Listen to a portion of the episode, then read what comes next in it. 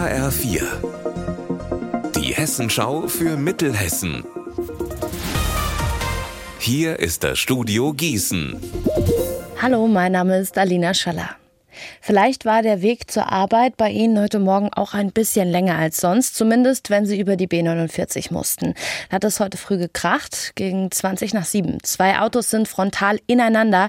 Ein anderes wollte ausweichen und ist im Graben gelandet, sagte die Polizei.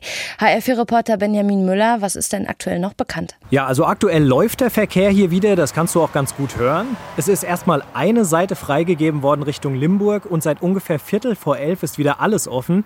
In den drei Autos heute Morgen, da hat jeweils eine Person gesessen. Zwei von denen sind im Rettungswagen ins Krankenhaus gekommen und eine dann mit einem Hubschrauber. Deshalb wurde auch hauptsächlich voll gesperrt, meinte die Polizei eben zu mir. Aber die gute Nachricht, stand jetzt soll es allen dreien ganz gut gehen und sie sind nur leicht verletzt worden.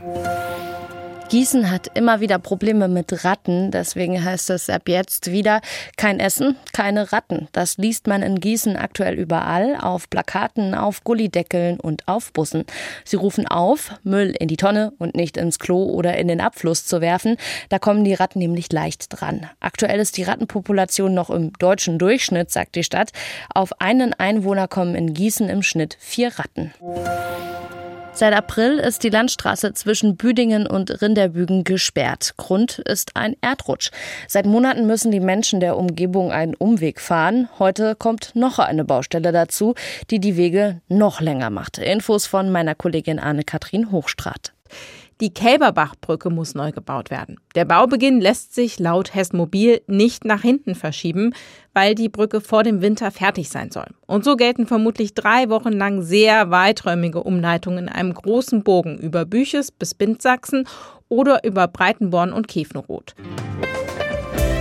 Unser Wetter in Mittelhessen. Heute spielt die Sonne ein bisschen Verstecken bei uns in Mittelhessen. Die Wolken, die schieben sich nämlich immer wieder davor. Dazu haben wir in Düdelsheim 28 Grad und in Merkenfritz um die 26 Grad. Am Abend und in der Nacht bleibt der Himmel dann bedeckt und morgen geht es dann genauso weiter. Da erwartet uns ein bedeckter Tag. Ihr Wetter und alles, was bei Ihnen passiert, zuverlässig in der Hessenschau für Ihre Region und auf hessenschau.de.